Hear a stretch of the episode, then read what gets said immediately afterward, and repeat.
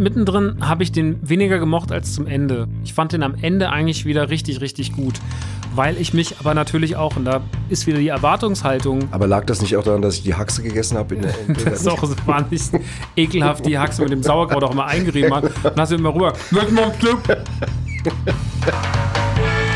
Mein Vater, unsere Lieblingsfilme und ich. Der Kabel 1 Kultfilm Podcast. Mit Max und Henny Nachtsheim. Naja, es ist halt so ein Familiending. Auf jeden Fall einfach toll bei uns. Hallo. Hallo. Herzlich willkommen in einer weiteren Ausgabe von Mein Vater, unsere Lieblingsfilme und ich mit Henny und Max Nachtsheim. Hallo Papa. Hallo Max. Na, wie geht's? Super einfach. Es, ist einfach, es geht mir einfach mega. Ja. Wie geht's dir denn? Wieso, wie- wieso wird deine Nase gerade so extrem lang? Genau. Ey, einfach eine geile Zeit. Ja, okay, ja, das stimmt, die Zeit ist super. Die Zeit ist super. Ja, genau. Aber äh, wir haben trotzdem heute wieder ein schönes Thema mitgebracht. Wir reden nämlich heute über Oceans 12, nachdem wir letzte Woche schon sehr Über euphorisch über, Oceans, 11 geredet Genau, haben. und nächste Woche, um das schon mal abzuschließen, reden wir dann noch über den 13er. Genau. Über Oceans 13. Genau. Also eine gute Zeit bei die besten Filme aller Zeiten bei Kabel 1.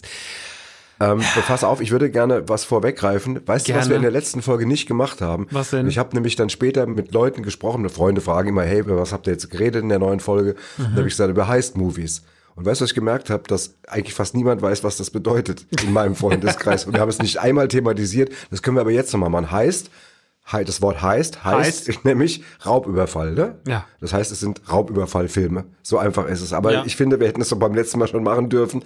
Aber nur gut. Naja, auf jeden Fall Oceans 11 und Oceans 12 und auch Oceans 13 sind klassische Heist-Filme, bei denen Genau. man ziemlich cool und ziemlich tricky einen, einen Coup ausübt. Ja, du willst aber jetzt, äh, greifst dir schon ein bisschen deine Zusammenfassung vor, weil du darfst ja jetzt in einem Satz, es muss nicht so informativ zusammenfassend sein. Es Mhm. kann auch interpretativ sein, es kann auch irgendwie im besten Fall auch albern sein.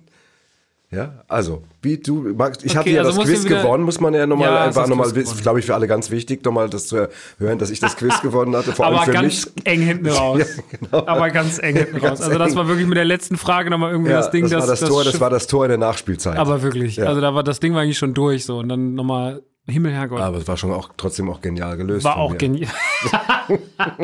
Vor allem auch in dem Kontext das Wort genial. Liebe. Genau, Zufall, weil man einmal mal was gewusst hat. Zufall geraten. Genau. Das war genial. Ja. Genialer Coup, den mein Vater da Ja, geleistet genau. hat. Passend Der kleine zum Thema. Ja. Ähm, Ocean Henny. Ocean. Henny Hen- Ocean. Henny's One. Ähm, so, die Zusammenfassung von Oceans 12 aus dem Jahre 2004 ist dieser Film übrigens. Ich bitte darum, in einem Satz. Ähm, die haben ja das letzte Mal ziemlich viel Geld geklaut, Komma, was die aber jetzt wieder zurückgeben müssen. Punkt. ja, also damit kann, glaube ich, jeder was anfangen. das- Das, ich, ich sagte mir, ich, ich habe das Gefühl, den muss man gar nicht mehr gucken nach der Zusammenfassung. Das, ist- das ist ja, ja, tschüss. Ja, Mensch, also bei dem neuen Podcast äh, Ocean 12, der Max hat den Film ja dermaßen ausführlich dargestellt. Ich, Der ja, Mann spricht in Bildern. Ja, das ist furchtbar. Das, da kann man sich ja gar nicht von erholen. ja, okay. Ja, äh, Oceans 12. Wir reden heute generell auch über Fortsetzungen. Das wird heute ein großes Thema, weil das natürlich eine Fortsetzung ist, die damals, so wie auch heute, ein bisschen, glaube ich, aus verschiedenen Blickwinkeln betrachtet werden kann. Man kann darüber diskutieren, ob das eine gute oder eine schlechte Fortsetzung ist. Ich habe da sehr gemischte Gefühle dazu und bin sehr gespannt, heute mit dir darüber zu reden. Aber äh, um das Ganze erstmal so ein bisschen vielleicht kurz einzufangen, weil, äh, ne, jetzt haben wir natürlich Gags gemacht, aber es ist ja schon so, also das Ding ist schon Danny Ocean und die Gang, die ja beim letzten Mal 160 Millionen Dollar stibitzt haben, sich aus dem Casino über einen ziemlich heiklen Raub, äh, der sehr, sehr krass durchdacht war und am Ende auch für den Zuschauer ein paar gute Überraschungen bereithielt.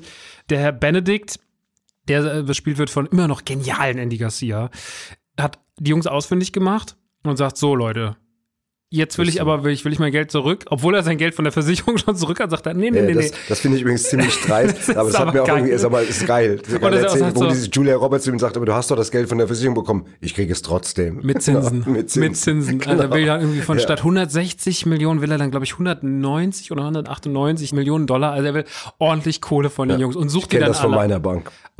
will die dann alle, sucht die dann alle auf. Er hat dann eine Information von jemandem bekommen. Das ist zu dem Zeitpunkt noch nicht klar, wer das ist. Später stellt sich heraus, das ist der Nachtfuchs gewesen. Und äh, ja, er geht dann. Das ist kein Tier, das ist die Bezeichnung für einen sehr Einfach. genialen Einbrecher. Genau, gespielt von Vincent Cassell. Und dann sucht er alle auf, was glaube ich für viele schon mal ein guter Einstieg ist, weil es so ein bisschen diese ganzen Leute zeigt, was die eigentlich alle gerade so machen. So der Zirkuschinese, der führt so einen komischen Hip-Hop-Lifestyle in irgendwelchen Hotels mit irgendwie zu viel schönen Frauen und äh, zu teuren Klamotten, die aber allesamt hässlich sind und keine Ahnung, hat so ein bisschen den Weg gewählt. Der eine unscheinbare Typ, der ein bisschen aussieht wie der kleine Bruder von Monk, der steht ja einfach in einem Comedy-Club und macht ein Stand-up und so ein ganz schlechtes und äh, alle probieren sich irgendwie so aus und haben sich irgendwo so abgesetzt mit ihrem Geld und jeder macht was unterschiedliches. Aber jeder macht so ein bisschen was Klischee-mäßiges, aber womit man auch vielleicht rechnet, dass sie das machen. Zum Beispiel ähm, hier Brad Pitt, der dann in Hotels investiert hat und so weiter und so fort. Und die werden alle aufgespürt und er sagt so, so, lasst euch was einfallen, macht das, wie ihr wollt, so und so lange, ansonsten bringe ich euch um. Und das meint er ernst und alle wissen auch, dass er das ernst meint. Und dann geht halt die Reise los nach Europa und sie versuchen in verschiedenen Coups, die allesamt erstmal irgendwie nicht richtig klappen. So, Ja. das, man hat das Gefühl, sie scheitern eigentlich die ganze Zeit.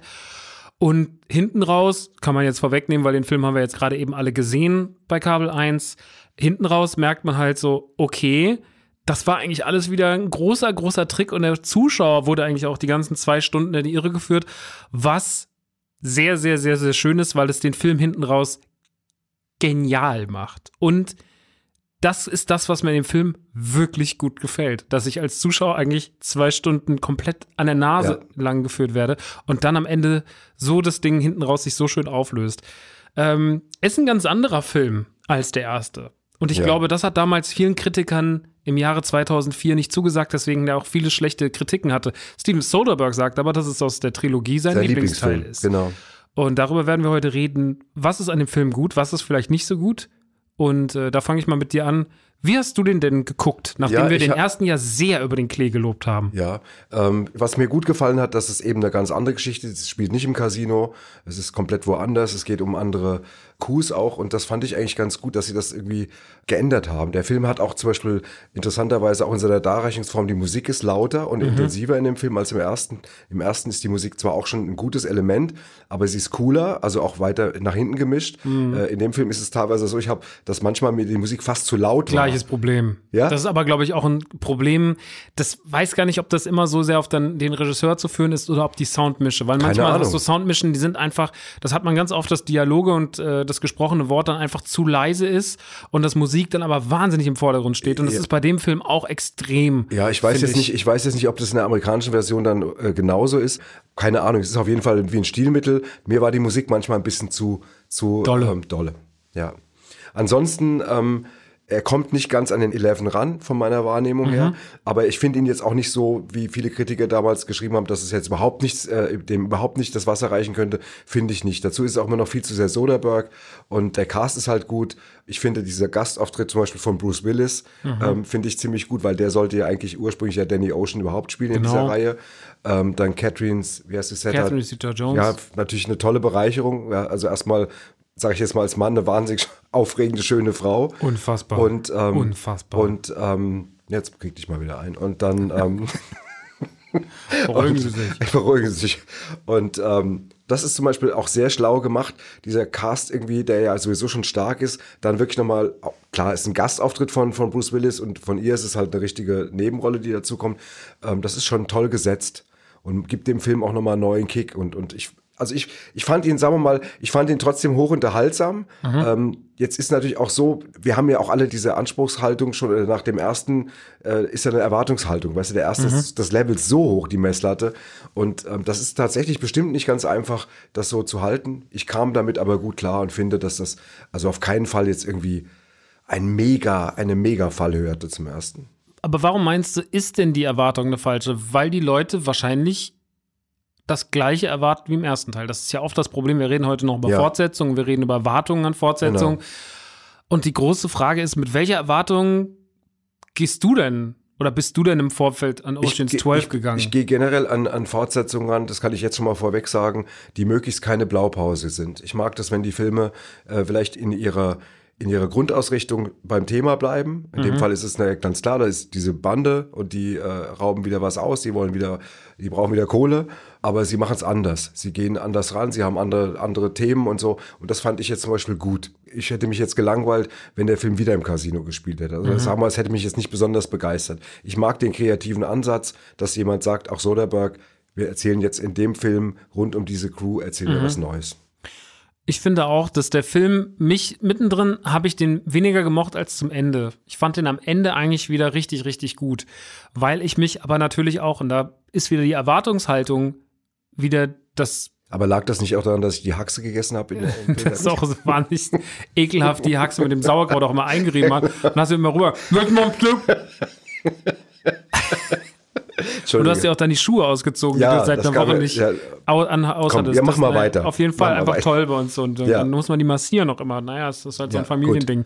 Ähm, nee, also ich äh, finde der mittendrin, man muss sich daran gewöhnen, dass der Film ganz anders funktioniert. Die Crew ist die gleiche und die Crew funktioniert aber, also der Film funktioniert generell irgendwie das meine ich überhaupt nicht äh, negativ, sondern eher positiv. Der ist ein bisschen schmutziger, der ist ein bisschen rougher. Ja. So, der ist irgendwie mehr Wackelkamera. Also Ja. Soderbergh legt auch zum Beispiel immer, wenn Catherine Zeta-Jones ermittelt, ganz stark Wert darauf, dass die Kamera zum Beispiel eine Handkamera ist, weil das immer so ein bisschen mehr diese Verfolgungsatmosphäre schafft und immer so ein bisschen mehr wackelig ist. Und dieser Film ist generell, hat zwar sehr, sehr schöne Bilder und ich liebe ja auch, was Soderbergh ganz viel macht. Er hat ja, während Leute reden, fährt er ja einfach aus der Ferne in das Bild rein. Das macht er ganz oft und das sieht immer beeindruckend Aber das hat er im aus. ersten Teil auch schon gemacht. Er fängt unheimlich oft eine Szene aus der Totalen an und, dann Mhm. geht fährt dann- er entweder den oder er macht einen Schnitt und geht nah dran. Aber er fängt immer an, wir erfahren immer erstmal als Zuschauer Gesamtbild das aussieht. Gesamtbild. Das finde ich fantastisch. Ja, das ja, und da macht. er das halt noch verstärkt. Ich habe das Gefühl, das macht er im zweiten noch mehr als im ersten, dass er halt immer so, jemand redet, du siehst das Bild aus der Totalen, dann fährt er immer mehr auf die redende Mhm. Person ein, während die aber schon redet. Das ist eine interessante Art, äh, Bilder einzufangen und auf sowas einen Fokus zu legen. Ich finde das sehr, sehr schön. Äh, er hat da generell, merkt man halt, also wenn man nur vom Handwerk spricht, macht Soderbergh da wieder einen wahnsinnig Ja, guten Job. Da gibt es auch zum Beispiel diese schöne Szene, gibt einen kleinen, äh, um mal wieder ein paar Funfacts rauszuholen. Sehr gerne. Es gibt am Ende diese Szene, wenn sie bei diesem, wie hieß denn der Typ nochmal, Mac Lemarck, das ist ja dieser Typ, dieser Meisterverbrecher, der sozusagen durch seine Aussagen das Ganze ein bisschen eingefädelt hat. Und wenn Der sie das mit dem Fabergé-Ei dann Genau. zum Schluss steckt. Genau. und der ihn, äh, wo sie dann die Rückblende, sieht man die Rückblenden schwarz-weiß, Genau. wenn Rusty und Ocean oben auf dem Dings stehen und Lamarck redet mit ihnen. Und da gibt es eine interessante Stelle, und zwar sieht man, die haben das auf dem Balkon gedreht und dieser Balkon ist gegenüber des Eiffelturms gewesen. Soderbergh hat aber gesagt, der Eiffelturm in Paris, den zu zeigen im Hintergrund auf diesem Balkon, der hätte das Bild zu sehr vereinnahmt. Das wäre viel zu viel Klischee gewesen. Deswegen hat er den Eiffelturm rausnehmen lassen. Wenn wir aber in die Spiegelung gucken von Rusty bzw. Brad Pitt, sehen wir den Eiffelturm noch gespiegelt in der, gespiegelt in der Sonnenbrille. So Sachen wieder. So, das ist wieder ganz, das ist ganz schön. Dann, wie gesagt, die Sache mit der Kamera bei Catherine Zeta-Jones. Auch für eine schöne Sache, die ich auch sehr mag, ist, dieser Club am Anfang, wenn, die, wenn sie die ganzen Leute einfangen, dann sehen wir diesen einen Herren in dem Nightclub stehen und das Stand-up halten. Und der Nightclub heißt The Nightclub Scene. Und das sollte gar nicht so heißen, sondern das war einfach nur so, sie hatten keine Idee. Also im, im Drehbuch stand The Nightclub Scene. Einfach die Nachtclub-Szene. Und er hat aber bis zum Schluss keine Idee gehabt, wie er den Club nennt. Also hat er gesagt, na, dann nenne ich ihn halt The Nightclub Scene. Und deswegen steht einfach Echt? dieser Drehbuchbefehl, ist jetzt einfach ein Schriftzug hinten an der aber Wand. das ist Großartig. Ja, großartig. Oder ich, hätte jetzt, ich hätte jetzt auf den Ausstatter, auf den Requisiteur getippt, dass der sagt, der hat das Buch gelesen und hat es dann so gemacht. Und dann hat man es nicht gemerkt. Das hätte ich noch besser gefunden. Egal. Nee, so wie ich es verstanden habe, war es schon so, dass er dann irgendwann gesagt hat, der macht's halt so. Aber weil, weil das halt der Gag war. Ja. Aber äh, was ich auch schön finde, in der allerletzten Szene, wenn dann eigentlich alles aufgelöst ist und dann gehen sie alle in das Casino. Und was halt wieder auch so für Soderbergh spricht, ist, er sagt dann, naja, ich wollte halt, dass alle wirklich überrascht sind, wenn die Tür aufgeht. Also hat er diese Szene so gedreht, dass keiner wusste, wer als nächstes reinkommt.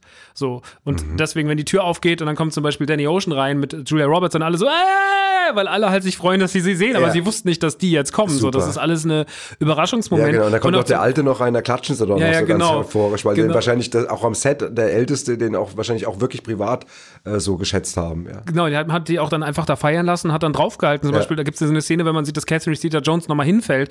Die ist echt. Also Die ist, ist wirklich hingefallen. Das hab ich mir gedacht. Und äh, so Sachen Und halt. sie Und lacht das- auch so übersprungsmäßig, so dass, wie wenn man, wenn man in der Öffentlichkeit, wenn man vom Stuhl gerutscht ist und eigentlich möchte man im Erdboden versinken, aber man macht so, man lacht so ganz doof, Mhm. weil weil man es mehr spielen will, aber eigentlich ist es der schlimmste Moment der Welt. Ja, sowas.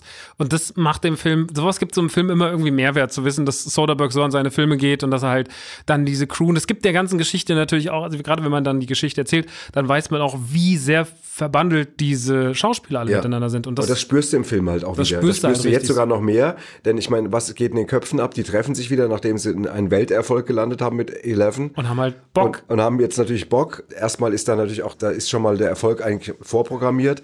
Die drehen wieder alle zusammen, so eine Elite von Leuten, die sich alle gut verstehen. Es gibt ja auch ein Zitat von George Clooney, der irgendwann gesagt hat, ähm, das finde ich total wichtig, weil ich damit ganz viel anfangen kann, der gesagt hat, ja, er hat mit Steven Soderbergh auch bes- beschlossen, dass sie, ähm, dass nur noch Leute am Set sind, mit denen sie drehen, aber auch in der Crew, mit denen sie gut klarkommen, dass für Zicken und für Nerver kein Platz ist, weil das Leben zu kurz ist für solche Leute. Und ich kann das bestätigen. Ich habe ja ein paar Mal schon in meinem Leben Dreharbeiten gehabt und es gibt nichts Anstrengendes, wenn du, ich habe das jetzt gerade mal wieder erlebt, wenn du am Set jemand hast, eigentlich ist die Stimmung von den meisten gut. Da reicht einer, Mhm. um die Stimmung an so einem Set zu vergiften. Irgendein Stinkstiefel. Das muss nicht mal ein Schauspieler sein. Das kann auch irgendwie Ein Kameramann ein Kameramann sonst was sein. Und das ist, kann sehr anstrengend werden. Und deswegen fand ich diese Aussage, klar, die haben sich gesagt, komm, lass uns eine gute Zeit haben. Mhm. Du siehst am Ende dann auch, genau bei dieser Szene, die mögen sich alle und die feiern das natürlich auch, dass sie da miteinander hocken. Und klar, was ich meine, ist natürlich auch geil, zu so einer Elite dazuzugehören, muss man mal ganz klar sagen. Ja, klar, es ist eine Bombencrew. Ja. Und ich glaube, da liegt natürlich auch der Fokus in dem Film einfach drauf. Der Fokus liegt diesmal nicht auf dem Hotel. Der, also, das, ich sag mal so, der Star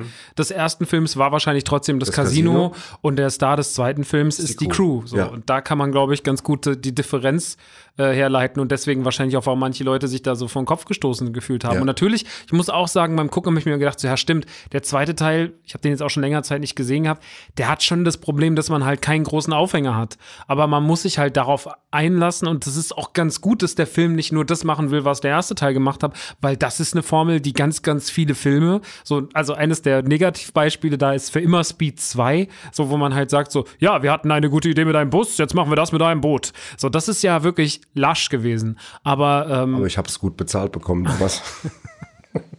ja, irgendjemand muss ja mit Sandra Bullock drehen. genau. Ja, äh, deswegen, also ich finde den schon sehr mutig. Ich finde den natürlich auch nicht ganz so, nicht ganz so rund. Ich finde, der fühlt sich nicht ganz Ja, so der ist, an, rund der, an. Eck, der ist ein bisschen eckig und ein bisschen holprig manchmal, so auch von, den, von der Erzählweise und sowas. Genau. Irgendwie immer, manchmal muss man sagen, Moment, wo kommt der jetzt gerade her oder so. Das ist schon so ein bisschen, aber irgendwie, man verzeiht dem Film. Also ich glaube, der Charme und auch die, was du sagst, weil man halt das, einfach allen gerne zuschaut, Ja. wie sie da zusammen diese Crew und du bilden. siehst, dass sie Spaß haben. Es gibt die Szene in dem Bus, ähm, ist das Bus oder Zug, wo, der, wo, Zug. die, wo, die, wo die Tasche vertauscht wird am Ende Ja. mit dem Fabergé-Ei, wo sie die Schlägerei inszenieren. Und du siehst, wie sie da zusammen sitzen und sich so angrinsen und da haben sie ja so über so Pärchen gebildet. Und du siehst über das Drehbuch hinaus und die Spielszene, dass die sich alle gut leiden können. Die genießen das auch alle da gerade zu hocken und diese Szene zu drehen. Und das spürst du auf zwei Ebenen. Und das macht den Film irgendwie auch sympathisch. das ist großartig, ja. Wie, möchte ich was fragen? Es gibt eine Szene, die, ich sag nicht, wie ich sie fand. Da geht es darum, dass Julia Roberts, also wie heißt sie äh, in, in die Rolle? Tess. Tess, dass die Julia Roberts ähnlich sieht und deswegen als Julia Roberts Double dann irgendwie auch dann eingesetzt. Also sie spielen damit quasi und dann kommt Bruce Willis und der sagt dann, hey Julia und sowas, obwohl der Zuschauer weiß, es ist ja gar nicht Julia Roberts, es ist ja Tess, die eigentlich zufälligerweise von Julia Roberts gespielt wird. Wie fandst du das? Wie ich das fand, Ja. Ähm, ich habe da so gemischte Gefühle. Ich finde, dass solche Szenen natürlich auf den ersten Blick immer sehr witzig sind und das ist so eine neue Metaebene. Ich finde, solche Szenen können aber auch was rausbringen, Mhm. weil das schon irgendwie, das geht auf eine zu hohe, das geht auf eine zu hohe Ebene. Ich habe damit ein Problem. Ich finde, dass es Bruce Willis, Bruce Willis spielt, das finde ich okay und das Absolut. ist natürlich auch witzig, weil das natürlich auch für eine ganz große Absurdität sorgt und eigentlich ist die Szene auch schlau, weil das kennt man so nicht, dass dann auf einmal eine Schauspielerin sagt, yo, du siehst der Schauspielerin, die du eigentlich bist, ähnlich und jetzt nimmst du als die Rolle im Film deine eigentliche Rolle an. Das ist ja eine dritte, dritte, vierte Ebene, die ist verrückt. Ja. Äh, das kann aber auch den Zuschauer rausbringen, weil das so viele Metaebenen bricht und auch schon fast die Wände ein bisschen bricht. Also so ich bin Film. auch ganz ehrlich, das darf man sagen, mir war das zu viel. Also ich, eben, ich war, war kein Fan davon, das muss ich ganz ehrlich sagen. Also ich habe das schon sofort kapiert. Es ist nicht so, dass ich dieser Metaebene nicht folgen konnte, aber es hat mir am wenigsten gefallen von dem Film. Wie fand sie die Laserszene am Ende mit Vincent Cassell, dem Nachtfuchs? Ich weiß, dass die teilweise gefeiert wird. Ähm, mich hat sie nicht so, dass ich bin jetzt nicht vom, vom, vom Fernseher ausgeflippt. Warum geht er nicht außen rum? Also die große Frage dazu ist, warum geht er nicht außen rum? Also das ist ja so kompliziert. Ich meine, was ich sehr hoch anrechne, ist Vincent Cassell für diese Szene wahnsinnig viel Capoeira gelernt hat. Und ich muss auch sagen, seit Oceans 12 ist für mich einfach Capoeira erst ein Begriff und Was er ja wir beide eigentlich auch absolut, absolut und er schlängelt sich dann halt dadurch diese Laserschranken, die sich halt die ganze Zeit bewegen und, Und hüpft äh, drüber und mit hüpft rückwärts und und, ja. und macht am Ende noch einen Rückwärtssalto. Das ist im Übrigen die einzige, einzige Szene, die er nicht wirklich selber gemacht hat. Die hat einen Stunt-Double gemacht. Das ganze Capoeira sonst macht er selber. Sieht man noch, man sieht immer sein Gesicht. Das ist, immer, das ist mir auch aufgefallen. Ich dachte so krass, dass die halt schon so eine Tricktechnik hatten, aber das ist gar nicht so. Mhm. Oh, das war alles Vincent Cassell selber. Aber ich finde die Szene auch ein bisschen drüber. Von vielen wird sie gefeiert, von vielen wird sie auch kritisiert kritisiert, ich stehe dem so ein bisschen dazwischen. Ich finde die schon auch witzig, aber ich finde die auch wahnsinnig Mir war das auch unnötig. zu viel. Mir war es zu, ja genau, mir war es zu viel. Ich, äh, ich brauche in einem Film mit dem coolen Kontext, brauche ich das nicht. Also Obwohl ich es eigentlich ganz gerne mag, dass man am Ende checkt, dass das einfach alles umsonst gemacht hat. Dass es einfach Okay. komplett, für ihn komplett scheiße Ja, gelaufen ist. okay, das- Und dass das- er dann auch so, dass der Nachtfuchs, der die ganze Zeit so super sicher ist in seiner Sache, dass das dann am Ende halt richtig krass an die Wand fährt. Ja, super. Ich meine, die Szene mit, mit Danny und, und also wir Julia Roberts und George Clooney auf dem Balkon, wo sie dann immer so cool bleiben und er redet so, was wollen sie denn so und ist so überlegen und sie lächeln ihn nur an und nicken so und dann kapiert er immer mehr, Dass er eigentlich der, dass der er, Arsch ver- ist. dass er gearscht ist, genau. ja, Gut, ähm, wir haben vorhin gesagt, dass Soderbergh gesagt hat, das war trotzdem der Liebling von diesen drei Filmen. Und äh, da sind wir beim Thema nicht nur, was wir von der Fortsetzung erwarten, sondern ich finde auch, was den Umgang von kreativen Leuten mit ihrem eigenen Material angeht. Oder dass man auch mal darauf, ich sag jetzt mal, pfeift irgendwie, was die Leute vielleicht immer erwarten. Oder wenn die Leute sagen, das ist das Beste. Ich kenne das jetzt, sagen wir mal, von Basels, um das jetzt mal runterzubrechen auf unserer Ebene, ja auch bei den vielen Sachen, dass jemand dann kommt und sagt irgendwie, also der Sketch damals, das war das Beste danach, das konnte nie wieder erreicht oder so. Und das hört man dann immer mal diesen, jenes. Und manchmal hat man aber auch selbst einen Favoriten, der gar kein Publikumsfavorit ist. Und ich war auf einem Herbert Grönemeyer-Konzert, ich sag mal vor fünf Jahren in der Festhalle Frankfurt. Und ähm, es gibt ja das, unter anderem das Album Schiffsverkehr von Herbert. Das ist jetzt so in der Fanklientel, darf man sagen, jetzt nicht das gefeiertste von allen. Und ähm, da war die Festhalle war voll, die Stimmung war hervorragend. Und dann sagt er, ja, ich spiele jetzt ein Stück von Schiffsverkehr.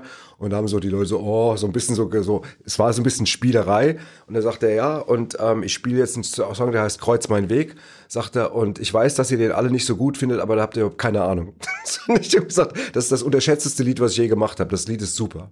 Finde ich eine. Und das find, fand ich- Ey, das finde ich einfach nur mega. das macht, das mochte ich so sehr und die Leute mochten es auch. Die Leute, es war keiner, der gesagt hat, ach nee, das finde ich jetzt scheiße, sondern die Leute haben gelacht und teilweise haben sie dann so künstlich geboot. Da sagte, ja, boot doch noch lauter, dann haben sie noch lauter geboot. Und das fand ich so ein, so ein, so ein, es war so ein humorvoller Umgang damit, aber es war natürlich auch eine Haltung, dass der sagt, pass mal auf, Leute, ich liebe das Lied.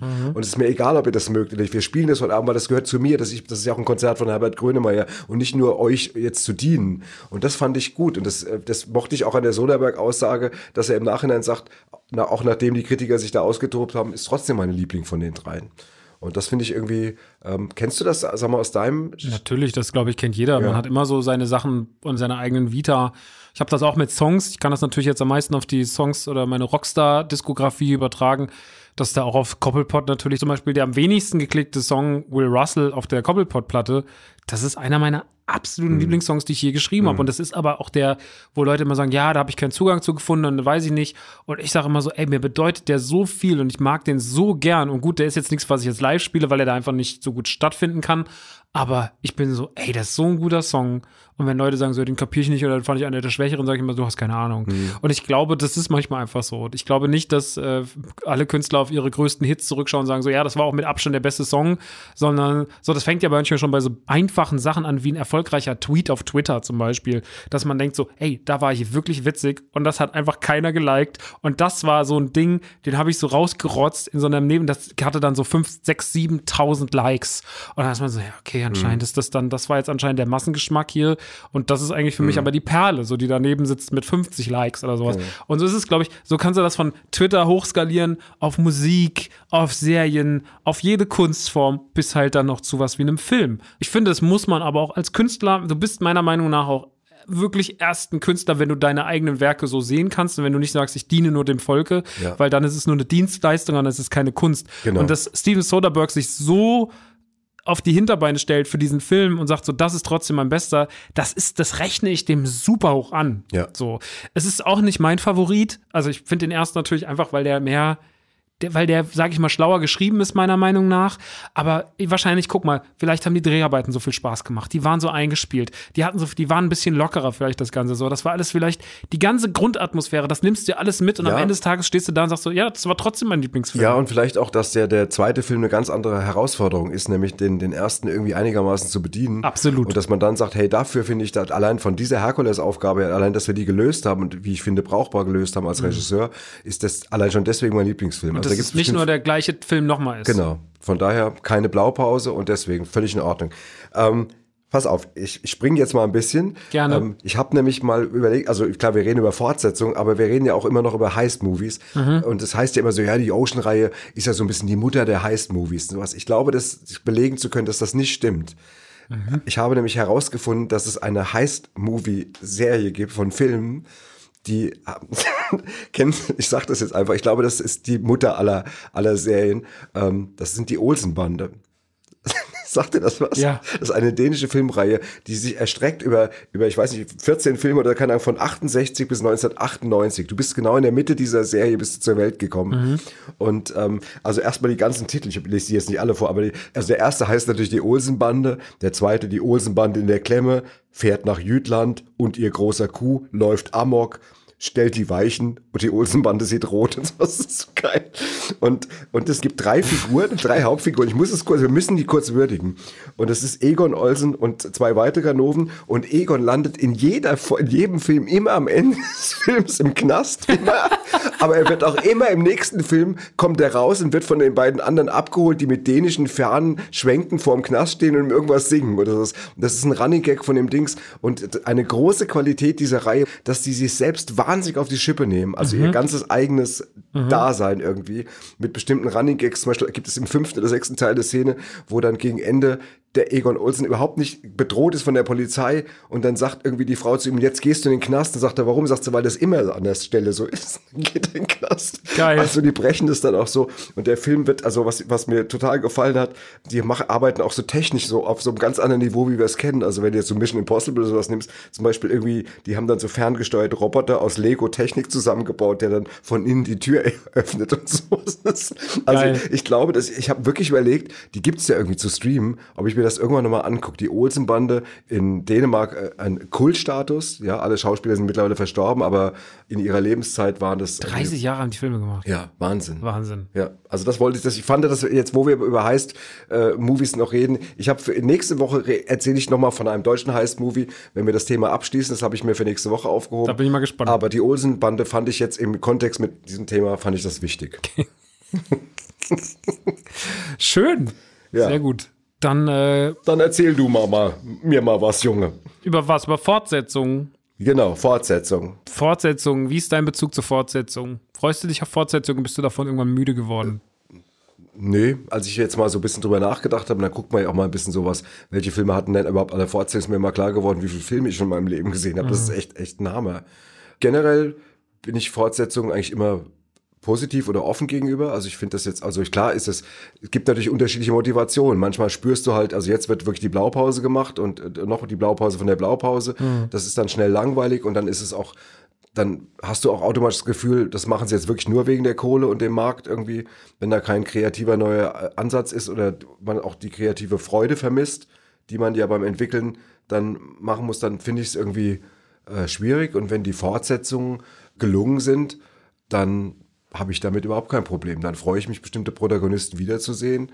Und dann kann auch das Genre oder in dem sie sich befinden oder auch der, der Aufgabenbereich kann dann schon so ein bisschen so ähnlich sein. Da haben wir jetzt mal Indiana Jones als Beispiel. Das ist ja immer irgendwie so ein bisschen Archäologie ein Thema ähm, im, im Kontext mit irgendwelchen Gaunern, sonst was später dann die Nazis.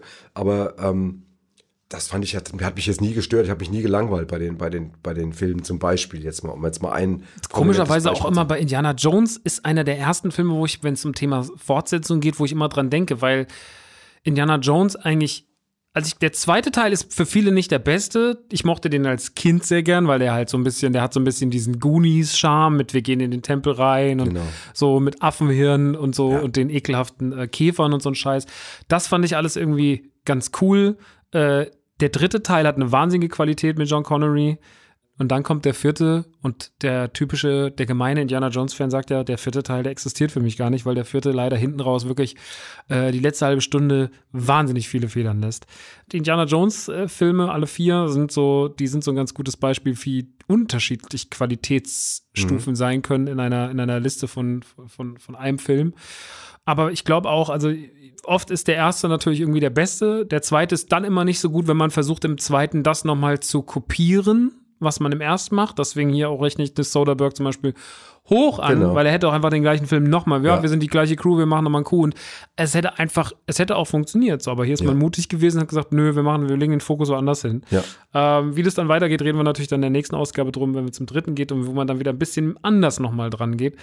Aber es gibt schon so Filme, zum Beispiel, ich bin ja ein riesengroßer Star Wars-Fan, das bist du jetzt natürlich nicht, aber ich finde zum Beispiel bei Star Wars, da gibt es eh ganz viele. Star Wars hat nochmal einen ganz anderen Ansatz, weil du natürlich, du hast nicht nur, also bei Star Wars kannst du natürlich die Filme an sich in einer Trilogie betrachten. Also du hast die ganz klassische Trilogie von 77 bis 83. Mhm. Dann hast du die, äh, die, das, die Prequels von 99 bis 2005 und dann hast du jetzt von 2015 bis 2019 hast du dann jetzt die letzte Trilogie. Und da gibt es ja natürlich auch Qualitätsunterschiede. Kannst du also schon mal die, die Trilogien untereinander vergleichen? Ja, und du hast aber dann nochmal innerhalb der Trilogien die Filme. Und bei, mhm. wenn wir mal bei der klassischen Star Wars Trilogie bleiben, bei Episode 4 bis 6, dann war das Imperium schlägt zurück damals. Äh, für viele, viele, viele ist es ja bis heute der aller, allerbeste Star Wars-Film, der zweite Teil der ersten Trilogie. Mhm. Äh, für mich ist er gleich auf mit dem ersten. Ich mag den ersten sehr gern. Ich liebe den ersten. Ich finde, der erste ist einer der besten Filme, die es in meinem Leben gibt. Äh, und der zweite Teil ist auch großartig. Ich habe immer ein bisschen mit die Rückkehr der Jedi-Ritter, habe ich immer so ein bisschen Probleme. Warum kann ich gar nicht so richtig benennen, aber irgendwie kriegt er mich nie so wie die anderen beiden. Also ich glaube, dass die große Hürde, einen guten zweiten Teil zu machen, die ist immer da. Und ähm, Sauber, zum Beispiel Imperium schlägt zurück, hat damals gar nicht so gute Kritiken bekommen am Anfang. Ich habe irgendwann eine alte Kritik gelesen aus einer Zeitung, wo man sagte, das Ding ist das, Ding ist das Star Wars-Ding hat sich auserzählt. so von 1980. Da hat einer nicht ganz diese, die passende Vision wirklich, gehabt. du hast das auf jeden Fall, hast du nicht richtig, du hast aber, nicht richtig Aber gelesen. weißt du, das gibt's ja oft, ich muss das privat sagen, als der Gerd und ich Badesalz gegründet haben, ja. da hat mir ein Freund gesagt, ihr beide, das hält keine Woche.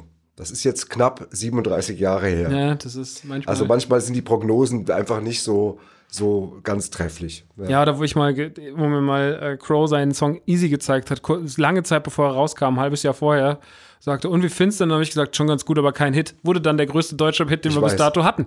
Also das ist, äh, das ist. ich hatte das mit, habe ich das erzählt mit I Wanna Break Free? Mit, wo wir ja, ja, genau. Habe ich erzählt schon mal. Okay, da will ich mich nicht wiederholen. Aber genau. nicht hier, nicht hier, Ach so, nicht hier in Okay, dann wir saßen im Studio mit, mit den Rodger Monitors und haben ein neues Album promotet und das war so eine Mittagsdiskothek, hieß das, im HR. Und da kam an diesem Tag erschien äh, die neue Single von Queen, I Wanna Break Free. Und wir hörten das irgendwie in der Dings und dann fragte der Moderator so in die Runde, und Jungs, der neue, die neue Queen-Single, was meint ihr? Und dann sagte ich, also, das wird kein Hit. Ich glaube, das ist nicht Manchmal so gut kann man wie die anderen. so vertun. Ist, ja, vor allem ist es dann nachher auch so peinlich. Also vor allem, weil ich später das Stück auch mochte. Das war einfach nur der erste Eindruck aus irgendeiner Stresssituation, keine Ahnung. Aber das macht ja auch nichts. Also diese Prognosen, das ist ja nicht so schlimm. Das ist ja wie mit, auch im Sport gibt es das ja auch ganz viel. Das kriege ich ja auch mit, ja, am Wochenende kriegt ihr die Packung oder für die gewinnen Haus hoch, die hauen wir weg und das kommt immer ja, ganz ja. anders. Und das ist so ja auch. Ähm, Lass uns über Fortsetzung gerne, reden, sehr gerne, über deine genau. Lieblingsfortsetzung. Was ist für dich, wo du sagst, das war so ein Film, wo ich sage, der zweite Teil war besser als der erste Teil? Ähm, also, wenn du mich fragst, der Pate, für mich ähm, Filme, Ewig die ich, nicht mehr gesehen. die ich mochte. Und da muss ich sagen, ähm, der erste und der zweite, ähm, also der zweite wurde, wurde ja, nachdem der erste schon genial war, für seine Zeit, der ist schon, heute, wenn man den guckt, streckt er sich schon ein bisschen, der ist schon ein bisschen elegisch manchmal, aber in seiner Zeit war das genial. Ich hatte das Buch auch schon zweimal gelesen, war ich mit der Verfilmung sehr einverstanden. Der zweite Teil reicht ihm mindestens das Wasser. Also da gibt es ja auch bei den Paten-Fans auch viele, die sagen, der zweite ist eigentlich fast noch ein bisschen stärker, Mhm. während der dritte dann auf den Deckel bekommen hat. Jetzt habe ich im Nachhinein, das habe ich aber erst viel später erfahren, es wohl der, der, weiß gar nicht, wer den gedreht hat, aber der Regisseur, der das Buch auch geschrieben hat, hatte angeblich nur drei oder vier Wochen das Buch zu schreiben. Entweder ist das eine Legende, die habe ich, kann ich jetzt nicht belegen, aber wenn das natürlich stimmt, ist natürlich bitter irgendwie. Ich meine, klar, da ist zwar irgendwie dann irgendwie auch noch irgendwie ein Buch, was weiß ich, keine Ahnung, ich weiß gar nicht, genau, gibt es für Pate 3 auch noch eine literarische Vorlage oder ist es dann nur noch ein Film? Bei Pate bin ich raus. Okay. Da kann ich dir keine Gut, ich geben. bin, ich bin auch, das ist zu lange her, aber auf jeden Fall, ich mochte, sagen wir mal, die erste Fortsetzung von Teil 1 sehr. Das fand Mhm. ich ganz, ganz großartig. Das kann ich nicht behaupten bei Der Weiße Hai zum Beispiel. Da ist für mich das Erlebnis im ersten Teil unerreicht. Der erste Teil, ich weiß noch, wie ich im Kino war, ausverkauft, war ich wieder im Astoria, von dem ich ja schon mal bei der ersten Folge von uns beiden hier erzählt habe. Ja. Und weiß auch noch genau, das Kino war komplett ausverkauft. äh, So die- Wir reden jetzt vom ersten Teil. vom ersten Teil Weiße Hai. Und vor mir saß mein Freund Frank Deisel mit seiner Freundin Brigitte. Und ich saß dahinter und dann gab es eine Szene, wo die Kamera so auf so ein umgedrehtes Boot zufährt. Und die, die Stimmung im Kino, es war totenstill. Und dann kneife ich in dem Moment einfach Brigitte, die vor mir sitzt, einmal so in, in Nacken, weißt du so, ich mache so, buh. Und sie ah! und das ganze Kino Kettenreaktion. Einfach an der völlig falschen Stelle, es war noch gar nichts passiert. Habe ich einfach jemand erschreckt und das, ich schwöre dir, das Kino, ein paar hundert Leute haben am Sch- geschrien, weißt du, einfach weil alle so angespannt waren und der erste Schrei hat alle anderen erschreckt und danach hat das ganze Kino gelacht. Und das war so einer meiner besten Kinomomente. Großartig. Den habe ich sehr ein schöner gemocht. Ja, Moment. ja, total. Und ich mochte dann, also ich mochte den ersten Teil mega. Ich fand das unfassbar spannend gemacht Mhm. und war dann von den weiteren Teilen immer so.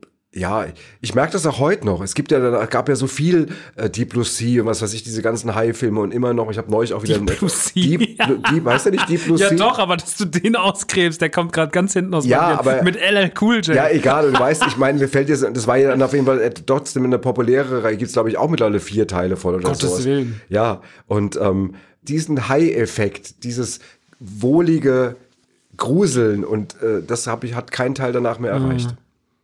Kommen wir zu einer Fortsetzung, die ich sehr, sehr, sehr schätze und ich auch zu meinen Lieblingsfilmen zähle, was ich vom ersten Teil so nicht sagen würde. Ich mag den ersten sehr gern, ist äh, natürlich von der Dark Knight Trilogy, also von dieser modernen äh, Christopher Nolan Batman Trilogie, der zweite Teil, The Dark Knight, mit, äh, was natürlich an Heath Ledger liegt, äh, der den Joker in dem Film mimt und das mit einer unfassbaren Präzision. Das hat für mich eine neue Batman-Ära eingeleitet. Ich finde, Batman ist eh eine der interessantesten und in, also wirklich der interessantesten Superheldengeschichten, weil er mit Abstand die besten Bösewichte hat und weil du Batman auf so viele weirde Arten erzählen kannst. Du kannst, also als Kind habe ich natürlich den äh, 67er Batman geguckt, der natürlich so ein bisschen dieser trashige und dann später hat man als Kind immer wieder Batman neu interpretiert bekommen. Dann kam die Animated Series im Fernsehen und die war schon ein bisschen düsterer und die war wirklich gut. Und äh, dann kamen die Filme von Tim Burton in mein Leben natürlich, also der klassische Batman mit, äh, mit Jack Nicholson als Joker und Michael Keaton und dann der zweite Teil Batman Returns mit äh, Danny DeVito als äh, Koppelpot, den ich natürlich abgöttisch liebe. Ähm, dann hat sich die, die Filme so Du hast dein Album das danach ich mein Album da danach Kann man schon mal benannt. nochmal erwähnen. Das kann man schon mal machen. Und äh, dann haben die ja so hinten raus verloren, diese, diese neu, neuen Batman-Filme. Also hat man das Ganze wieder runter und ist eigentlich wieder zum Wesentlichen auf dieses Gruselige, auf dieses Unheimliche, was Gotham haben kann. Gar nicht dieses schrille, bunte. Und ich finde, Dark Knight mit Heath Ledger als Joker ist die perfekte, der perfekte Batman-Film und bedient mich so unfassbar gut. Und der erste Batman Begins, den mag ich sehr gern und ich finde auch den dritten Dark Knight Rises äh, finde ich nicht schlecht mit Tom Hardy als Bane, aber ich finde der zweite, der hat eine Atmosphäre, die verschlingt dich. Der ist so düster, allein wie der anfängt in dieser Bank, so und diese wie wie skrupellos die alle sind. Und dann unten diese diese unfassbare Verfolgungsjagd im Tunnel. Ich kann den immer gucken, ich finde den unfassbar. Das ist so ein unfassbar guter Film. Ich glaube, der ist auch, ich glaube auch, dass das ähm, einer von den Filmen ist, der als klassische Top-Fortsetzung gilt, oder? Voll. Also das glaube ich, Also das ist weltweit wirklich so- von der Anerkennung, ja. Weil ich glaube, wenn man an, wenn man an die Dark Knight Trilogy denkt, dann denkt man nicht an, den ersten Teil und nicht an den dritten, Und das ist sondern eine man Kunst. Und das ist natürlich immer eine, an den Das ist zweiten eine Teil. Kunst. Es ist eine Kunst, irgendwie einen schon sehr guten, äh, hochwertigen ersten Teil zu toppen. Absolut. Ein großer Klassiker, eine große klassische Reihe, die Rocky-Filme. Hast du die eigentlich jemals gesehen? Du hattest es mal vor, irgendwie. Wir haben vor Jahren hast mir sie mal- irgendwann hast du mir glaub, mal so die eine Box Box geschenkt, ja. Hast du nie geguckt? Na toll. Na toll, dass wir das Den ersten hab ich meine geguckt lieben hab gedacht- Zuhörer, dass wir das an der Stelle auch mal erfahren, dass dieser undankbare Bengel, Der gegenüber- undankbare Bengel. Ja, ich schenkte ihm die Box, die hat ein Vermögen gekostet. Da habe ich mein 50 Euro. Auto für mein Auto habe ich dafür ver Als hättest du Sylvester müssen. Stallone persönlich ins Wunschzimmer gefahren. Ja, ja, genau. Hast du nie geguckt. Also, äh, dann kann ich dir mal was dazu sagen. Ich habe alle fünf geguckt. Und, ähm, Hast du auch die wobei es- ja, ja, die habe ich auch geguckt. Aber das ist dann tatsächlich nicht mehr so richtig Rocky-Filme irgendwie. Ähm, der fünfte ist schon sehr speziell, weil er, weil es da kaum noch, da wird, glaube ich, gar nicht mehr im Ring geboxt, sondern nur auf der Straße. Sagen wir mal so, die ersten drei waren auf einem guten Level. Der vierte lässt dann so ein bisschen nach, der fünfte ist speziell, aber das sieht man ja auch ein bisschen nach. Es ist ja so ein bisschen so, wie wenn man zu einer Band regelmäßig geht und die spielt dann vielleicht mal Jahre später mal nicht ganz so prickelndes Konzert wie zwei Jahre vorher, ist man nicht wirklich sauer deswegen. Und das ging mir mit den Filmen auch so. Aber ich fand die ersten Teile sehr, sehr gut. Fand das irgendwie gelungene Fortsetzung von einem sehr beeindruckenden ersten Teil, muss man sagen. Der hat damals echt schon auch äh, so Boxfilmgeschichte geschrieben. Ja. Sowohl von der Chronologie der Geschichte selbst als eben auch von der Erzählweise und den gelungenen Fortsetzungen, würde ich sagen, gute Fortsetzung. Wenn wir mal in ein ganz anderes Genre reingehen, nämlich in die alberne Komödie, dann bleibt natürlich auch nicht die nackte Kanone unerwähnt. Absolut. Die nackte Kanone zweieinhalb ist besser als die nackte Kanone 1. Ja, die nackte stimmt. Kanone 1 ist gut, aber die nackte Kanone zweieinhalb ist von der Trilogie der absolute Peak. Das ist die für mich die Blaupause der perfekten Komödie. Der Film, der bringt mich heute noch so unfassbar viel und, und also wirklich ist schon fast lächerlich oft zum Lachen, dass ich mich vom Kichern fast schon schäme. Und äh, die sind auch super gut gealtert, die kann man immer noch gut gucken. Die haben immer noch so an vielen Stellen so einen schönen, unschuldigen Humor. Nackte Kanone, extrem gut. Mit Frank Drabin beziehungsweise Leslie Nielsen. Wirklich eine der zeitlosesten Komödien, die es gibt und äh, in, wirklich deutlich besser als der erste Teil. Ja. Meilenstein damals, absoluter Meilenstein. Meilenstein. Unfassbar viel Gags drin und eine unheimliche Frechheit. Und wir haben ja schon ein paar Mal darüber gesprochen, was einen als Komiker so begleitet hat oder was einem vielleicht auch Mut gemacht hat, einfach mal so um die Ecke zu denken. Und diese Filme waren einfach damals, auch wenn die heute vielleicht wahnsinnig albern daherkommen, die waren wirklich auch innovativ. Das ist wirklich ein Fakt. Absolut. Ja. Liebe ich sehr. Wenn wir beim leichten Genre jetzt gerade mal bleiben, also bei den Dings, ähm, Animationsbereich Toy Story finde ich eine wichtige, Aber bei Toy Story geht die, geht die Kurve ja auch immer, immer höher. hoch. Und weißt du, warum ich die auch erwähne? Weil wir dann endlich mal über Rick Cavanian reden können, weil der hat nämlich, der hat nämlich, der hat nämlich auch bei dem letzten Toy Story Film eine, eine wichtige Figur. Mhm. Und da gibt es so ein Duo, das wird im Original von Key und Peele gesprochen. Das, Ja. Die sind die genialen äh, Komiker-Duo, wobei das auch Mit der mittlerweile- Hase, Hase und die Ente. ja, wobei, genau. Und da hatte er den Synchronstudio äh, Gerd und mich vorgeschlagen. Also, und da haben sie da irgendwie gesagt, nee, sie fanden die Idee irgendwie charmant, aber haben dann gedacht, naja, aber dann so eine hessisch klingende Dings muss so. Und aber Rick hat vergessen, ihnen zu sagen, dass wir auch Hochdeutsch synchronisieren können, dass wir überhaupt nicht hessisch sprechen müssen. Äh, deswegen haben wir leider diesen wunderbaren Job nicht bekommen. Schade. Ja, schade eigentlich. Aber auf jeden Fall mal wieder haben wir unseren Kumpel Rick Cavanian Auch in der einer mal wieder. Folge Schöne Grüße. genau, erwähnt. Ja, ich gebe dir komplett recht. Also eine unfassbare äh, Entwicklung und Leistung, diese, diese Kurve nach oben. Ja. Also auch der vierte, der jetzt vor ein paar Jahren rauskam, unfassbar. Ja. Unfassbare Filme. Ähm, da gibt es überhaupt nichts dran, da gibt's überhaupt nichts dran zu kritisieren. das- ich dachte da- wirklich auch nach dem dritten, dass das der Peak war, Ja, weil den dritten fand ich, fand den Bei der, vierten dann beim dritten haben sich die, die, die, also so hier die Kritiker, so die, ich sag jetzt mal Frankfurter Rundschau und so, die alle so ein bisschen so einen Anspruch haben, überschlagen. Äh, was die, was die Fortsetzung. Sie haben sich überschlagen, gesagt, das, das kann ja wohl nicht wahr sein. Äh, Nochmal so ein geiler Teil und dann kommt der vierte und dann ist nur Bläst noch so, noch einen weg. Ja, das musst du schon schaffen. Das muss man schon sagen. Da ist Toy Story ganz, ganz vorne dabei. Das ist auch schön, so sehen, dass es immer ein Anstück gibt. Gibt es fast keine äh, Filme, wo, mir, wo, wo ich sage, so, wenn also ich meine, nimm mir jetzt mal sowas wie Saw. Ja, ich weiß nicht, hast du mal gesehen? Den ersten, aber es ist jetzt auch Der nicht so, dass ich jetzt das Gefühl habe, ich muss das dauernd gucken. nee, der erste Teil ist ich habe aber auch der, nur Final Destination, habe ich auch nur den ersten geguckt. das ist auch nicht so, also ich, ich, bei Final Destination muss Da man, gibt's auch kann man fünf Stück und ich hab's mich so, sag mir warum? Warum gibt's von Final Destination? Final Destination ist Also für zur Erklärung, das ist für die Leute, die das nicht kennen, da gibt's ja genug da draußen. Das ist, oder erklär du mal, was ist, was ist, Also in Final Destination geht es darum, dass Menschen am Anfang das Schicksal austricksen, indem sie halt, indem jemand eine Vision hat. Im ersten Teil ist es. Nee, da war es nicht eine Achterbahn, im Flugzeugabsturz war es da.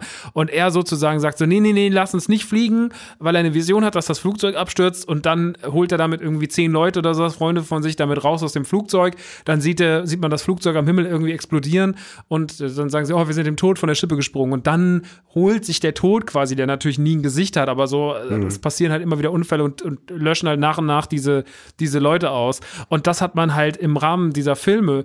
Beim zweiten Teil war es dann eine Autobahnunfall, ein ganz schwerer. Im dritten Teil war es dann eine Achterbahn und so weiter und so fort. Und das ist natürlich alles Quatsch. ja, es geht eigentlich Also es geht eigentlich nur, um auch nur Varianten darum, des Sterbens. Und es wird halt immer absurder. Also Ja. es gibt in, ich glaube, im dritten Teil gibt es so eine Szene, wo dann Leute sich im Solarium, wo das Solarium dann irgendwie sie brutzelt und so und sie nicht mehr rauskommen. Und da gibt es diese unfassbare, also die Kameraeinstellung, davon erzähle ich noch meinen Kindeskindern. Da gibt's so, da siehst du so, wie die beiden in diesen Solarien brutzeln. Von oben, du siehst die Solarien, hörst diese Schreie und der Qualm steigt auf. Und dann kommt ein Schnitt auf zwei Särge, die gleichzeitig die runtergelassen werden, aber einfach so eins zu eins aus der. Das ist so ein, Ja, Lust, das ist ein okay, so das ist, lustiger das ist Schnitt. schnittmäßig eine geile Idee. Das ist ein sehr schöner Schnitt. Aber sonst sind das natürlich Quatschfilme, wo man einfach nur Leuten, so war es ja bei Saw dann irgendwann auch. So Saw wollte natürlich irgendwann nur noch zeigen, so wie können wir noch kreativer Menschen in Filmen foltern. Und dieses Torture-Porn, wie man es nennt, das war natürlich dann vordergründig ein Stand vor der Story. Der erste Saw-Film war aber zum Beispiel ein Film, wo ich sage, so der hat noch gut für mich funktioniert. Ab dem zweiten geht es dann aber schon steil nach unten mit der Kurve und zum Schluss ist Okay. es halt nur noch einfach Gewalt. Und das ist dann immer da, wenn dann, sage ich mal, die Idee immer die Story schlägt, dann haben Filme ein Problem. Ja, So. absolut. Ähm, kommen wir nochmal zurück, weil wir jetzt eben bei Toy Story waren. Bleiben, gehen wir nochmal ganz kurz zur Animation zurück. Ich sag dir mal zwei Serien. Ich einfach unverbesserlich. Kein, schwach, kein schwacher Teil. Mhm. Kein bisher. schwacher Teil. Minions-Film Also, vielleicht so mittelmäßig. Der aber Minions-Film ist okay. Ist komischerweise interessant, wobei das ja eigentlich die, die Protagonisten sind, die diese Filme eigentlich so, so prägen. Ja, aber sie leben dann aber, trotzdem von Gru und Co. Ja, genau. Und sie leben, sie, in, in dem eigenen Minions-Film sind sie überpräsent und der Film ist tatsächlich nicht so lustig wie die drei anderen Filme. Aber die sind wirklich genial. Sie haben immer geile Bösewichte. Ich liebe die. Ich habe jeden min- mindestens zweimal gesehen mit meinem Absolut. kindlichen Gemüt. Und das sind zum Beispiel Beispiele für gute Fortsetzungen. Absolut. Bei Schreck, um nochmal einen prominenten Kandidaten zu nehmen. Ah. Hm?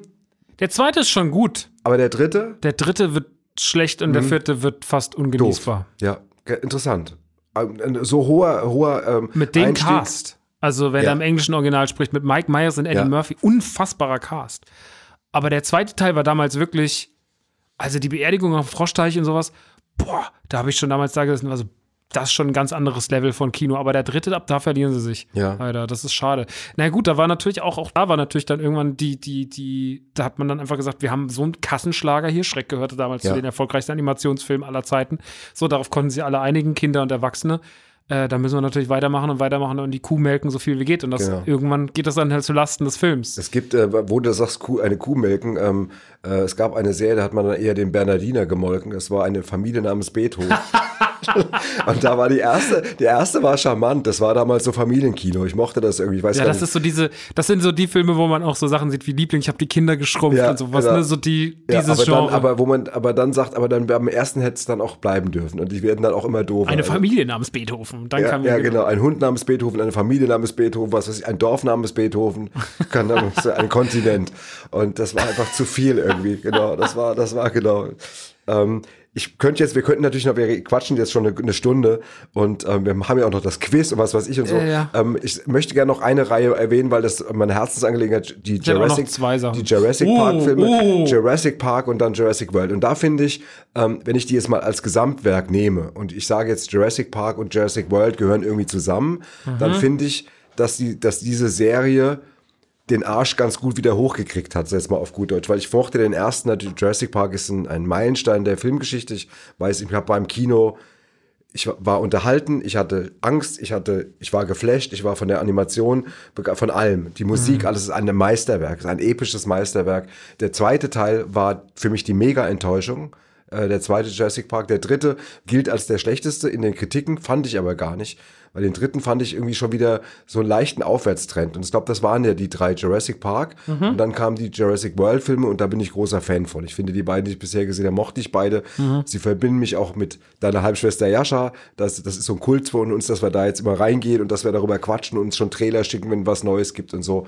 Und das ist tatsächlich vielleicht auch dadurch emotional ein bisschen äh, so Voreingenommen. wie voreingenommen oder ein bisschen beeinflusst. Aber ich habe beide Jurassic World Filme auch schon dreimal gesehen. Und ich, da bin ich totaler Fan von diesem. Deswegen habe ich auch eine Dogge als Hund, weil der Kopf von meiner Dogge Einfach aussieht wie so, T-Rex. ja, sieht T-Rex ein bisschen ähnlich. Ja, bei Jurassic Park muss ich sagen, der erste, ich bin kein Fan davon zu sagen, ich hänge den ersten so hoch, dass der Rest dann überschattet wird, aber das ist halt bei Jurassic Park leider so. Ich finde, der erste Teil, da muss man natürlich auch sehen, wann der rauskam, 93, da wurde ich irgendwie gerade, war ich so in meinem neunten Lebensjahr, dann kommt so ein Film ins Kino, der Kinogeschichte so unfassbar neu schreibt, also mit der ganzen Animation, äh, das Thema Dinos, fast wie dann Jahre bis heute eigentlich ein Dino-Hype da ist und sowas. Das muss man ja schon alles in seinem Kontext sehen. Und da war natürlich Jurassic Park hat bei mir so viel ausgelöst, wie sollte das nochmal getoppt werden? Ja. So, da haben wir natürlich alle gesagt, wir wollen einen zweiten Teil, aber wir wissen ja auch gar nicht, was wir von einem zweiten Teil von Jurassic Park erwarten. Das ist, wir wollen ja, weil, weil wir hoffen, dass dieses Gefühl nochmal ausgelöst wird, aber das schafft der zweite Teil, schafft fast kein zweiter Teil. Der erste war einfach zu gut. Fertig. Weil eine Trilogie oder eine Filmreihe, eine Trilogie ist es nicht mehr, wo ich auch sage, die habe ich erst in den letzten Jahren so ein bisschen konsumiert, ist die Alien-Reihe. Ähm, der erste ist, funktioniert ganz anders mit Sigourney Weaver. Äh, funktioniert eher so als Horrorfilm und ich habe den damals, habe den sehr, sehr spät erst geguckt und fand den sehr gut. Natürlich ein bisschen veraltet. Ich mag aber Ja. das Design vom Alien, so, ne? Also was Okay. Giga, das High so wie Giga die Zeit halt ist. Ja, und das, äh, ich finde das einfach, finde das trotzdem so vom Setting und sowas, so dieses, ich mag ja immer so, wenn irgendwas verloren im Weltall ist. So Menschen, die alleine äh, im Weltall mit irgendwas zu strugglen haben, das finde ich immer gut. Den zweiten Teil, hast du den mal einen zweiten gesehen? ähm, ich glaube, den habe ich halb geguckt, aber da ich schon, da ich jetzt auch kein so ein wirklicher riesiger Science-Fiction-Fan Ja, bin, stimmt. wenn ich ganz ehrlich bin, habe ich mich damit schwer getan. Ich habe danach auch dann nicht mehr weitergeguckt. Nee. Aber den Aliens, den habe ich jetzt schon mehrmals geguckt, den zweiten Teil. Und den liebe ich. Weil der ist halt so, der erste ist so ein bisschen Horror, Grusel und der zweite ist halt so viele Stirnbänder, große Waffen, sau viel Aliens. Im ersten Teil ist man so ein Alien, zweiten sind so, so, und jetzt gehen wir mitten in den Kern. Und der ist Okay. weniger gruselig, hat aber einen geilen Actiongehalt. Und deswegen ist der von vielen Leuten so, also das war ja auch so damals das Ding, dass man versucht hat, alle Alien-Filme anders wirken zu lassen. Und äh, in dem Fall ist es halt auch so, dass der zweite ganz anders wirkt als der erste, macht aber wahnsinnig viel Spaß. So, ist halt nicht das, was man im ersten gekriegt hat, aber dafür eigentlich auch ein positives Beispiel für, wir machen den zweiten Teil mal ganz anders. Ähm, und natürlich, was man natürlich bei Fortsetzung, also wenn wir über Fortsetzung reden, dann müssen wir natürlich auch über Terminator 2 reden. Ja. Mit, Arnold- mit Arnold Schwarzenegger, eine der legendärsten Actionfilme aller Zeiten. Das ist einfach. Hast der, du eigentlich alle gesehen? nicht, irgendwann habe ich aufgehört. Also irgendwann konnte ich nicht Ich mehr. hatte neulich den Genesis irgendwie, der ist, der ist, äh, also wirkte wie, also, du, sag ich jetzt was Falsches? Nö, du kannst, du kannst sagen, was du willst. Ich, war- ich habe da so reingeschaltet und dachte, ich gucke mir den nochmal ganz an. Das sah irgendwie, wirkte irgendwie cool. Okay. Also ich fand das irgendwie, was ich gesehen habe, fand gesehen. ich gut. Okay. Ich habe den da, den vierten noch gesehen mit, mit Christian Bale, den Resistance oder wie hieß, den fand ich auch nicht mehr so doll.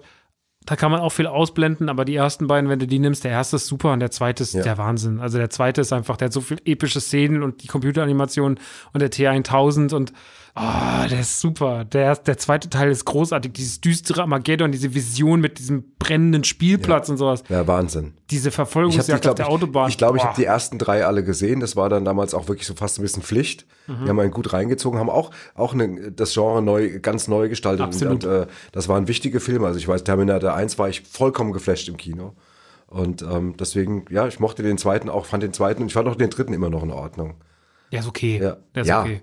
Max, wir könnten jetzt noch, glaube ich, Stunden eine Stunde über- über, wenn, wenn ich hier auf meine Liste gucke, wir haben, eigentlich müssten wir beide noch über John Wick, die, die, die, die bisherige Trilogie, äh, Dings, die ja jetzt, um, wie wir erfahren haben, äh, demnächst um Teil 4 erweitert wird, nämlich 2022 äh, Mhm. kommt Teil 4 in die Kinos, das, äh, wenn die Kinos denn wieder offen haben, sonst kommt er irgendwo anders hin irgendwie und ähm, ja, äh, komm, das erlauben wir uns jetzt einfach noch. Die drei John Wick-Filme. Du kennst die besser als ich. Ähm, auch hier das, was ich eigentlich oder was du gerade bei Terminator gesagt hast, der erste John Wick war natürlich auf einem anderen Niveau als Terminator, aber der war noch mal eine Zeit, in der es schon so viele Actionfilme gibt. Und wo es so, also ich habe den damals, habe das Cover gesehen, dachte, naja, irgendein Keanu Reeves Actionfilm. Und dann habe ich den geguckt und war so, oh mein Gott, ist das gut, ist das gut inszeniert, ist das geil gemacht, da stecken so viele neue Ideen drin, das ist ja mega. Und äh, natürlich macht der zweite und der dritte machen das ähnlich, so, es ist immer noch, es ist immer, auch hier geht es inzwischen darum, wie können wir noch ein geiles Setting einbauen und wie können wir noch viele schöne Neonlichter und wie kann er noch absurder Leute umbringen, so, also diese Szene in der, ich glaube, ich habe selten im Kino so sehr gelacht, also wirklich aus tiefstem Herzen gelacht, wie die Schlägerei in der Bücherei, wie er dem Typen das Genick mit den Büchern bricht. Ja. Da habe ich wirklich im dritten Teil im Kino gelegen und gesagt, das ist einfach das Dümmste, was ich seit langer Zeit gesehen habe. Aber auch großartig. aber dafür bin ich jetzt als Vater nicht verantwortlich, dass du bei so Nein, möchtest. ja, wir haben da auch mal psychologisches Gutachten reingeholt. Genau. Ich finde, ich Oh finde Mann. John Wick 3 ist halt, also der ist halt so an Absurdität schon gar nicht mehr zu überbieten. Ja. Ich mu- guck die super gerne, aber Okay. auch hier muss man sagen, der erste ist natürlich der stärkste, Ja. weil er einfach eine Revo die nächste Stufe im Actionkino war. Ja. Absolut. Ich, ich schlage Folgendes vor. Äh, da wir jetzt tatsächlich jetzt schon wirklich ordentlich dabei sind, zeitmäßig, und wir noch das Quiz haben, ich würde auch noch gerne kurz noch einen Film erwähnen, der mit den meisten Fortsetzungen. Ähm, und dann machen wir es einfach so. Zum Beispiel, zum Beispiel, nee, nee, nee, nee. Das Thema, ähm, zum Beispiel auch was private Fortsetzungen angeht. Wir haben ja noch zu quatschen und wir haben ja die nächste Woche mit äh, Oceans 13 und, ähm, und da reden wir zwar auch über George Clooney, weil der Geburtstag hat, aber da haben wir bestimmt auch noch mal eine Viertelstunde Zeit, noch mal das Thema Fortsetzung so ein bisschen aufzuarbeiten. Ich, ich finde, das, jetzt, das ist noch nicht so ganz zu Ende, aber ich sag dir jetzt mal, der Film mit den meisten Fortsetzungen heißt Zatoichi oder Zat, also schreibt sich Zatoichi oder spricht jetzt Satoshi aus, ist eine, ein sogenannter Jedi-Geki-Film, ein historischer, ein japanischer Historienfilm. Davon gab es nach dem ersten Film 26 weitere. Wow. 26. Pass auf, es hört aber, das ist, ist noch lange nicht alles. Und zwar geht es, also Satoshi ist ein blinder Wandermasseur, ja, der die Kunst der Schwertkampftechnik beherrscht, aber es ist eher sehr komödiantisch erzählt, es ist mit ganz viel Witz erzählt und war in Asien ein Mega-Erfolg, was zur Folge hatte, dass nicht diese 26 Filme schon genügt hätten, gab es auch noch vier Staffeln, Fernsehstaffeln mit insgesamt 100 Folgen. Ich finde das sensationell. Wow. 27 Kinofilme und 100 Folgen. Satoichi ist also, ich würde mal sagen, der Das ist Rekordhalter. fleißig. Das ist Das schon ist fleißig. fleißig, ne? Genau. So, das muss ich noch unterbringen, weil wenn wir hier schon über Fortsetzung reden, dann muss man auch den Film nennen. Und ich dachte, es wären die Flodders. Flotter, gefühlt. Gefühlt sind sie Flodders. Genau. Ja. So, und von den So, Flodders zu den Nachtseims und dem Quiz. Genau. Ja, wir haben ich natürlich schon, ja, ich hole schon mal mein. Aber du hast heute auch eine Flöte hier liegen. Willst du nicht mal Flöte spielen? kann auch eigentlich? mal, wenn- Oder du machst mal beides irgendwie. nee, beides ist, beides ist zu clownesk. Okay, Das ist so. Ich Nächstes Mal mit so einer riesigen Trommel auf dem Rücken. Ja. oder ich lass, oder ich das Klavier da. Aber dieser- kannst du dich mal richtig hinsetzen? Nee, geht nicht. Ich habe heute die Trommel auf dem ja, Rücken. genau. Wir machen jetzt das Filmquiz. Ich habe jetzt mir nichts vor, bevor überlegt.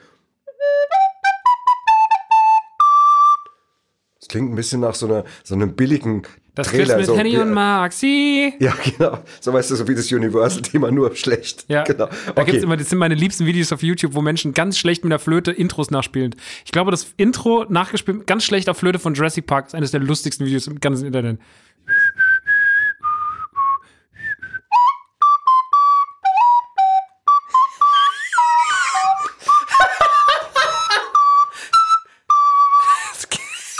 Komm, das war so nah dran am Original. Leck mich am Arsch, ich fand's super. So, Super. also komm, das wird jetzt Das zum ist Quiz. ja großartig. Ja, das ist auch mir. Und wir werden, ich werde, ich werde bis zum nächsten Mal, ich werde mir jetzt immer Filmmelodien drauf schaffen. Wir machen genau, weißt du was? Wir irgendwann pfeifen wir hier auf dieses Quiz und machen Musikquiz. Dann spiele ich dir Musikthemen Ja. vor. Also das machen wir. Das nächste Mal denke ich mir schon noch ein Zusatzding aus zum Thema und dann spiele ich, wobei jetzt, wenn ich dir jetzt eine Musik spiele und du sagst dann, das ist die Titelmusik von Ocean's 13, das ist ein bisschen albern. ein bisschen bisschen einfach. doof. Ja. Immer. Egal. Aber na gut. Also komm, wir kommen zum Quiz. Ähm, So, erste Frage. Du darfst die erste Frage stellen, denn du warst ja das letzte Mal, hast ja brutal gelost. Stimmt. So, was hast 1 du dir denn 0. ausgedacht für meinen, für mich? Welche Hollywood-Legende, wir beziehen die Frage natürlich auf Oceans äh, 12. Ja. Welche Hollywood-Legende spielte im Film kurz die Rolle von Linus Vater, also von Matt Damon, wurde aber letztendlich rausgeschnitten? Boah. Wurde rausgeschnitten. Der Schauspieler ist Ende der 60er mit einem Motorrad weltberühmt geworden. Das ist mein Tipp. Mit einem Motorrad. Pff, Mel Gibson. Ende der 60er. Keine Ahnung. Peter Fonda. So. Ach so, Peter, so, ja klar, alles klar. Mann, ey. Okay, Peter, ja, mein, sei nicht so streng. Das ist ja, Das ist doch, sei nicht so streng, gibt dir keinen Punkt jetzt hier. Ja, ich krieg ja auch keinen Punkt. Ja, das, ist doch, das, ist doch, das ist doch dein. Hauptziel. Sei doch froh. Ja, Sei so doch gut. froh. Sag mal, wenn ich so locker gesagt hätte, gleich, du Peter Fonda, ja, dann hättest du gesagt, hm, Scheiße. Scheiße, ja. So, pass mal auf. Welcher Schauspieler, ja, ist meine Frage, aus der Oceans Crew hatte einen kurzen Gastauftritt in Oceans 8, wurde aber rausgeschnitten. Hast du einen Tipp für mich? Ja, angeblich wegen seiner Aussagen zur MeToo-Debatte. Oh, Es gab sogar eine Fan-Petition, die gefordert hat, ihn rauszuschneiden. Okay, jetzt muss ich kurz überlegen. Ich wusste das nicht. Das wusste ich bis dato auch nicht. Wen haben wir denn da alles? Wir haben George Clooney, wir haben Brad Pitt, wir haben äh, Ja, das kann ja dauern jetzt. So. Naja.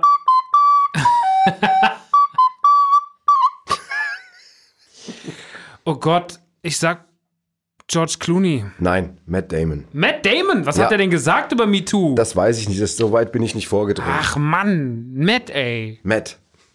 Das ist ja blöd. Gut.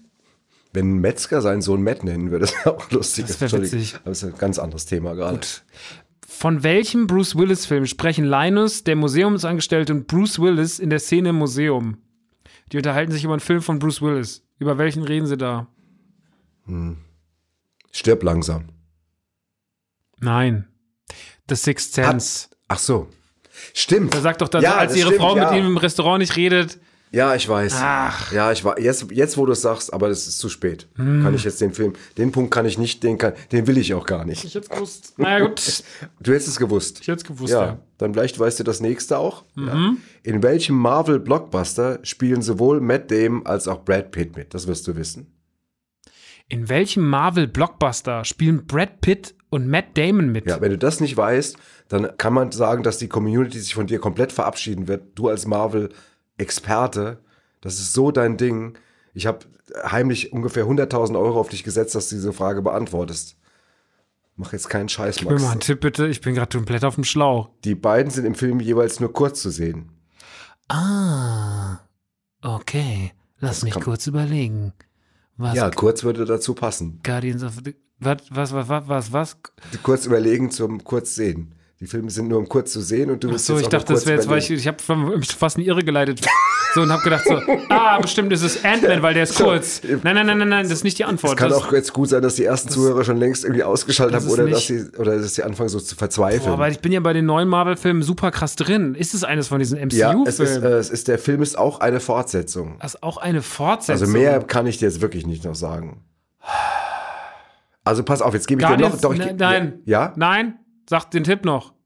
Du wolltest Guardian of the Nein, ich habe Galaxy nur gesagt, sagen. ich wollte Guardian. Matt Damon ist kurz als Redneck mit Bart und Bierbauch zu sehen und Brad Pitt als der Vanisher. Also, sag mal, ich kann ich dir eigentlich auch gleich einen Zettel rübergeben mit, dem, mit der Antwort drauf. Ich also, stehe komplett auf dem Ja, Schlauch. ist ist, ganz es, schlimm. ist es Avengers? das ist nicht nur auf dem Schlauch, das ist peinlich. Das ist.